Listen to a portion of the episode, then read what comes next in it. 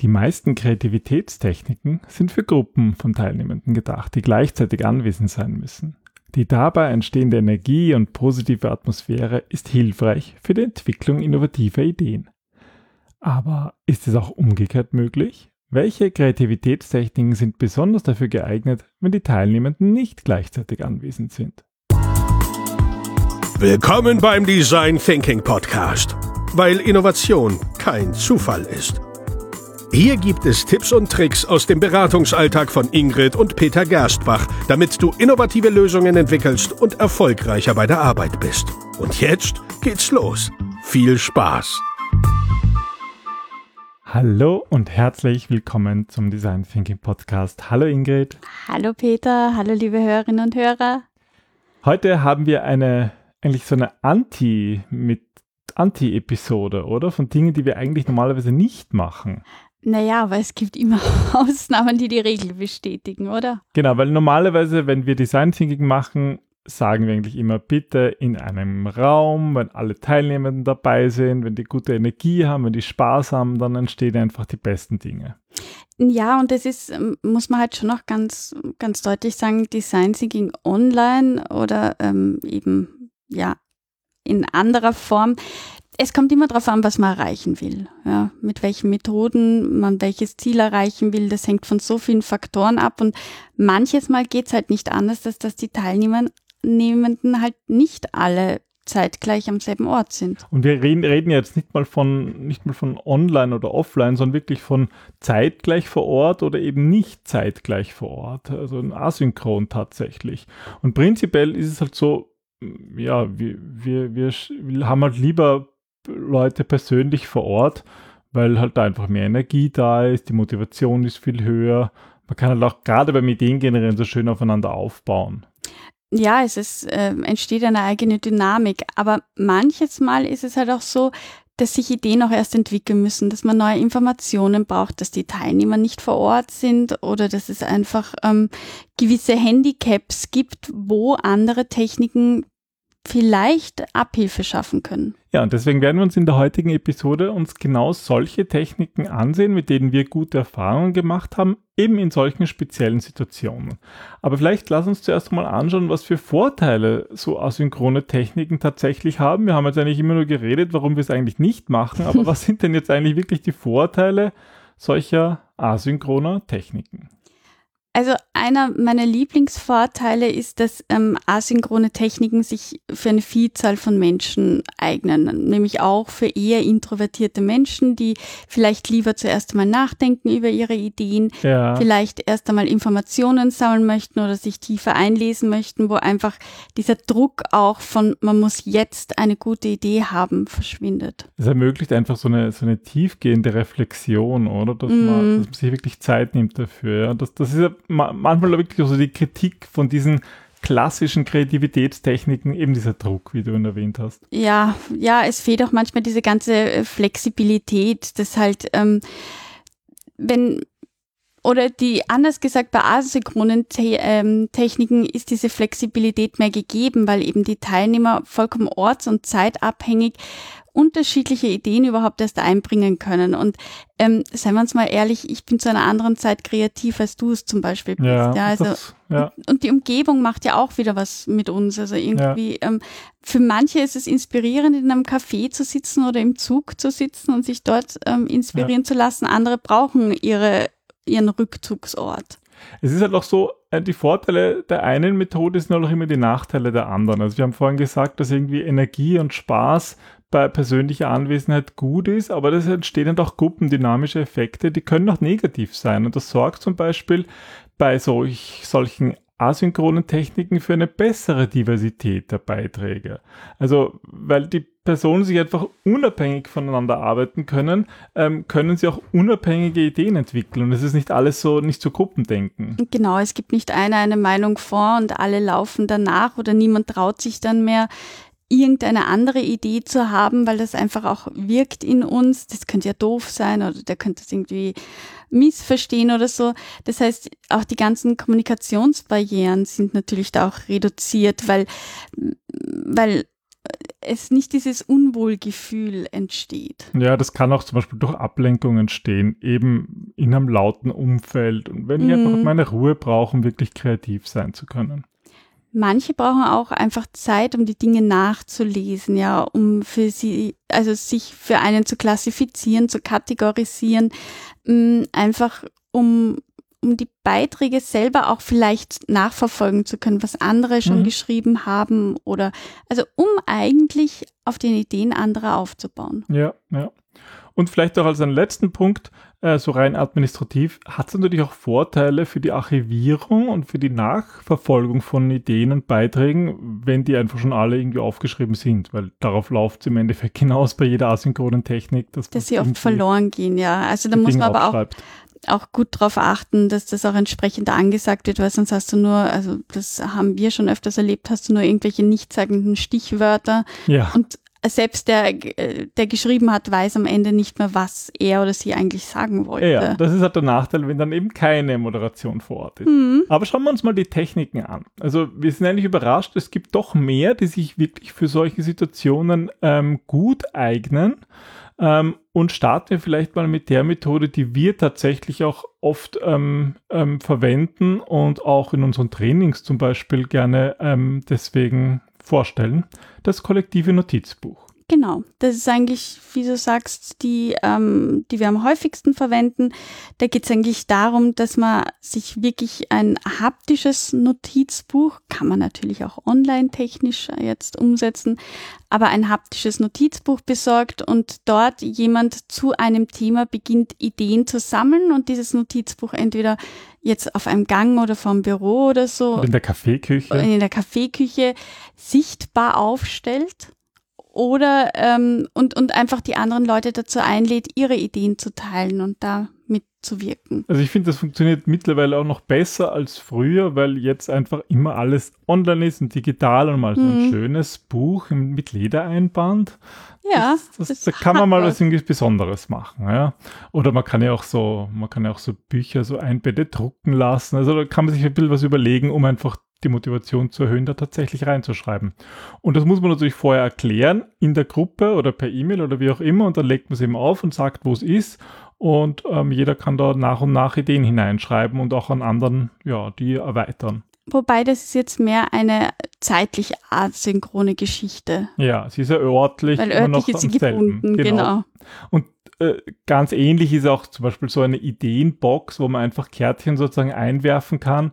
Wobei das hat natürlich jetzt auch wieder den Effekt, dass die anderen nicht, das nicht lesen können. Also im kollektiven Notizbuch Mhm. sehe ich ja jede Seite. Mhm. Bei der Ideenbox, wo ich Kärtchen einwerfe, da werfe ich meine Idee ein und weiß nicht einmal, was danach passiert. Ja, auf der anderen Seite, wenn man so eine transparente Box nimmt, dann sieht man, wie viele Ideen schon da Oder wie sind. wenige. Oder wie wenige oder Friedhof der Ideen, ja. Also Genau, aber das Mhm. ist auch genau auch das Problem bei solchen Feedbackbögen. Keiner weiß, was Mhm. passiert und meistens passiert auch nichts. Na damit. klar, man muss das auch erst einmal austesten, ob das überhaupt für die Leute die richtige Technik ist. Ja.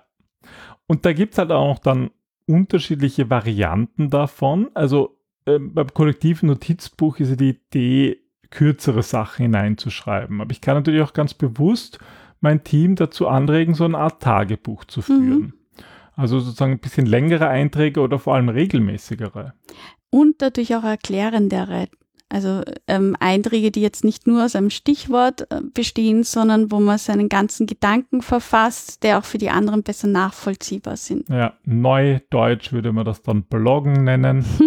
Aber so eine Art Blog für das Team, um da einfach zu schreiben, ist halt in der Praxis, man muss die Leute halt dazu bringen, auch wirklich reinzuschreiben. Ja, da Ja. sind wir halt wieder dabei, die richtige Technik für die richtige, also für, für die Menschen, um das Ziel auch zu erreichen. Ja, und dann äh, ganz profan kann man natürlich so eine Art E-Mail-Runden machen oder von mir aus in einem Teams oder in einem anderen Group Collaboration System ähm, da einfach ein, ein, ein Thread starten. Moral oder so. Wer kennt das nicht? Wer hasst es nicht? CC und BCC oder wie? E-Mail E-Mails. hat, hat halt schon auch was, weil man da halt da immer an alle antworten kann, alle kriegen es mit und alle sind vielleicht genervt davon. Ja, Aber- da wäre ich vorsichtig. Aber im, im Grunde ist der E-Mail gar nicht schlecht, auch wenn es irgendwie sehr oldschool ist. Ja. Hm. Aber du hast vorhin noch Mural erwähnt. Also so generell Online-Kollaborationsplattformen, Online-Whiteboards können natürlich gut funktionieren dafür. Mhm. Wir machen das auch sehr häufig mit ähm, ganz normalen Post-it-Techniken. Ich glaube, du hast eine eigene 635-Variante entwickelt für Mural, die ganz gut funktioniert. Also da kann man sich dann auch von den Farben und von den Formen durchaus inspirieren lassen. Ja, das funktioniert eigentlich sehr gut wenn die Leute es nicht vergessen, irgendwie online einzusteigen. Und, und wenn sie auch diszipliniert bleiben. Ja. Also ähm, so, so eine kleine Anekdote. Peter hat mit einer Studentengruppe zusammengearbeitet und war dann Abende beschäftigt, ähm, diverse Bilder wieder zu löschen. Ja, da haben zwei, drei Studierende es sehr lustig gefunden, ähm, ja, nicht ganz ähm, studientaugliche Bilder dort hinein zu posten. Das kann natürlich auch passieren, aber das kann halt macht vielleicht auch kreativ. Welt auch. Ja, ja, ja eh. Wer weiß. Wir brauchen das vielleicht. Ja. Aber generell, die, das, wenn ich das online mache, in einem Online-Whiteboard, das funktioniert natürlich auch in einem physischen Whiteboard. Also wenn ich wieder einen Raum habe oder wenn ich im Gang mhm. ein großes Whiteboard aufstelle, hat das natürlich auch einen Effekt. Ich gehe da vorbei, bin neugierig, schaue mir die Sachen an, schreibe was anderes dazu. Ja. Das kann schon noch gut funktionieren. Das machen wir ja eigentlich auch sehr häufig in Wahrheit ähm, mit Personas oder, oder Customer Journeys Maps. Also bevor wir sozusagen das ähm, damit oder während wir damit arbeiten, hängen wir sehr sichtbar auch für das Team mhm. auf, damit das noch erweitert wird, weil wir kennen das äh, aus der Praxis, dass es sehr häufig passiert, dass einem erst so im Nachhinein noch Ideen oder Gedanken kommen, die es aber wert sind, trotzdem aufgeschrieben zu werden. Und dann sozusagen hat man nicht den Zugang zur Persona oder zu ja. dem jeweiligen Dokument, wenn es nicht gerade online abgelegt ist. Also ruhig die Sachen wirklich sichtbar aufhängen, sichtbar machen, um daran weiter, auch einzuladen, weiter daran zu arbeiten. Ja, das ist nochmal ganz was anderes, wenn das einfach physisch irgendwie in einem Raum steht. Mhm. Am besten irgendwo zentral, wo halt das Team gut hinkommt. Ja. Diese, diese Idee, dass das Team zusammenkommt, das gibt es natürlich auch so im, im, im, öffentlichen Raum. Also so Crowdsourcing-Plattformen, mhm. ähm, die leben eigentlich auch davon, dass jeder kommen kann. Und das ist halt auch manchmal, das ist ja auch manchmal bei Ideenfindung die Idee, dass ich, dass ich die Öffentlichkeit einlade. Ja, vor allem bei so Ideenwettbewerben, wo es wirklich darum geht, eine Masse ähm, abzugrasen und möglichst viele unterschiedliche Ideen einzufangen. Und die sind ja per se dann meistens auch wirklich asynchron, also mm. können zeitlich unabhängig genutzt werden, vielleicht in einer Eintragungswoche oder so. Geht ja anders gar nicht, ja. Ja, hm. ja. ja und ähm, weil wir vorhin auch über die äh, Vorteile gesprochen haben, dass asynchrone Techniken jetzt zum Beispiel Experten oder, oder Teilnehmer aus der ganzen Welt, dass man die einbeziehen kann. Da gibt es halt eine Methode, die eigentlich auch eine asynchrone Methode ist und genau dafür entwickelt worden ist. Und zwar die Delphi-Methode. Wir haben darüber sogar schon einmal eine, eine, Episode gemacht, die könnten wir verlinken. Ja, natürlich, die werden wir verlinken. Bei der Delphi-Technik geht es nämlich vor allem wirklich darum, Experten Wissen ähm, abzufragen und unterschiedliche Experten zu einem Thema ja, ähm, zusammenzubringen, ohne, aber also das ist der Witz an der ganzen Sache, ähm, ohne dass man sie beim Namen nennt, also anonymisiert anderen Experten die Meinung anderer Experten zu zeigen, damit diese dann auf deren Meinungen aufbauen können. Genau. Klingt kompliziert, ist es auch. ja, bedarf ein bisschen einer Vorbereitung. Also die Grundidee ist, ich lade irgendwie Experten ein, stelle denen ein paar Fragen, stelle die dann anonymisiert in irgendeinem Tool zur Verfügung, dass die anderen Experten das lesen können und sich sozusagen dann überlegen können, huh, das ist ein schlauer Gedanke, da fällt mir auch noch was dazu ein, aber nicht sagen, oh, das ist der Nobelpreisträger XY und das, was der sagt, das finde ich jetzt auch ganz toll. Also deswegen anonym und da geht es natürlich dann per se nicht in einem Raum, mal abgesehen mhm. davon, dass du die Experten wahrscheinlich selten zeitlich in einen Raum kriegst. Oder vor einem Computer. Nobelpreisträger. Aber wer weiß, ja? Genau. Aber das ist eigentlich auch eine asynchrone Technik und die kann man natürlich auch nicht jetzt mit Nobelpreisträgern, sondern mit ganz normalen Menschen und Experten machen. Aber genau. ist auf jeden Fall sehr, sehr ähm, zeitintensiv, aber auch haben wir schon öfters mitgemacht, ist auch immer sehr interessant, können genau. wir empfehlen. Haben wir selber auch schon so genutzt. Das ist spannend, ja. Naja, und so als eine letzte Gruppe von Techniken, die asynchron sind und eben keine zeitliche Vorgabe unbedingt benötigen, das sind so Twitter-Methoden, die jetzt kommen. Und zwar sind das im Grunde alle systematische Techniken. Also mit Systematik meinen wir jetzt, die irgendwie eine bestimmte Regel haben, wie man Ideen generiert. Also bei einem Brainwriting gibt es ja keine Regeln, also Mhm. halt die Brainwriting-Regeln, aber jeder darf schreiben. Aber es gibt ja zum Beispiel so eine Methode wie den morphologischen Kasten, die Zwicky-Box, auch dazu haben wir Hm. schon mal eine Episode gemacht, werden wir auch wieder verlinken. Da hast du ja, äh, da machst du ja Attribute und überlegst die Werte und dafür brauchst du per se eigentlich ein bisschen Zeit. Da, da hilft dir sozusagen die, eine Gruppe von 20 Personen hilft da gar nicht unbedingt kreativer oder mehr Ideen zu haben, Da geht es auch mehr um das analytische Denken, Ja, oder? Also genau. da geht es mehr darum, verschiedene Köpfe zusammenzubringen, um jetzt nicht unbedingt kreativ zu arbeiten. Schon auch, aber das sind immer so mehrere Schritte, das Ja. meinst du, oder? Genau, da, da entsteht eigentlich die Kreativität durch diese Systematik. Mhm. Und ich finde, dass deswegen diese systematischen Methoden eigentlich sehr gut geeignet sind für asynchron. Man muss sie halt einmal erklären, aber dann kann jeder für sich diese Systematik folgen. Hm. Eben zum Beispiel durch die Zwicky-Box oder eine andere Variante ist die Scamper-Methode. Hm, das Fischgrätendiagramm. Genau, da gibt es eigentlich immer Regeln, wie diese aufgebaut sind und da kann man eigentlich sehr gut in Ruhe sich überlegen, kann auch recherchieren, kann irgendwie noch Daten sammeln, die man braucht, um das zu befüllen. Und deswegen eignet sich sowas eigentlich auch ganz gut, in Kombination zum Beispiel auch mit einem Whiteboard, einem physischen oder einem Online-Whiteboard. Genau.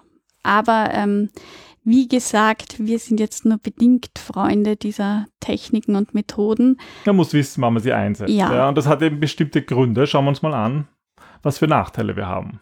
Naja, also ich glaube, ähm, ein Nachteil ist eben, dass es schwierig ist, die Teilnehmer dazu zu bringen, gleichzeitig zu arbeiten. Dann kommt irgendwie ein Feedback verzögert oder Reaktion gar nicht und das Ganze kann sehr schleppend sein. Ja, ja. Und, und es fehlt einfach auch diese, diese spontane Ideenentwicklung, die einfach so im Workshop passiert. Das Ja. hat man da halt nicht. Ja, eh, dafür hat man halt andere Vorteile. Es, es fehlt dadurch einfach die Energie und dadurch ähm, wird auch die Zusammenarbeit manchmal schwierig, weil einfach Diskussionen nicht so stattfinden können oder dass es ist in asynchronen Umgebungen, wo womöglich nur geschrieben und nicht gesprochen wird, kommt es schnell zu Missverständnissen.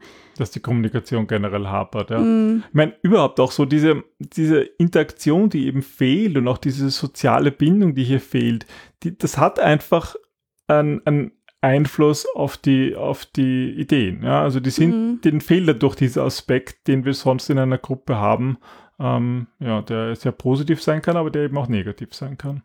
Ein weiterer Punkt ist natürlich auch die technische Herausforderung. Also welche Plattform ähm, können alle verwenden, zu welcher Plattform haben alle Zugang. Dann heißt es, man nimmt diese Teams-Gruppe und dann kommt man irgendwie nach einer Woche drauf, einer hat nicht Zugriff, aber hat nichts gesagt, Genau, weil er oder? Ja. peinlich war. Also alles schon erlebt. Ja. Ähm, und ich finde, der größte Punkt ist irgendwie so die möglicherweise fehlende Motivation. Mm, Wenn wir jetzt in einem Raum sind und alle haben Spaß und es gibt was zum Trinken und was zum Essen und dann sagen wir als Moderatoren, jetzt steht's alle auf und geht's Mhm. zum Board, dann machen das alle und es geht los. Und irgendwie so, ja, wenn ihr irgendwann mal Zeit habt in den nächsten zwei, drei Tagen, geht dort auf diesen Link und klickt dort und macht. Das macht halt es keiner. fehlt auch der Druck, ja. Ja, Mm. der Druck und der Spaß, einfach die Motivation.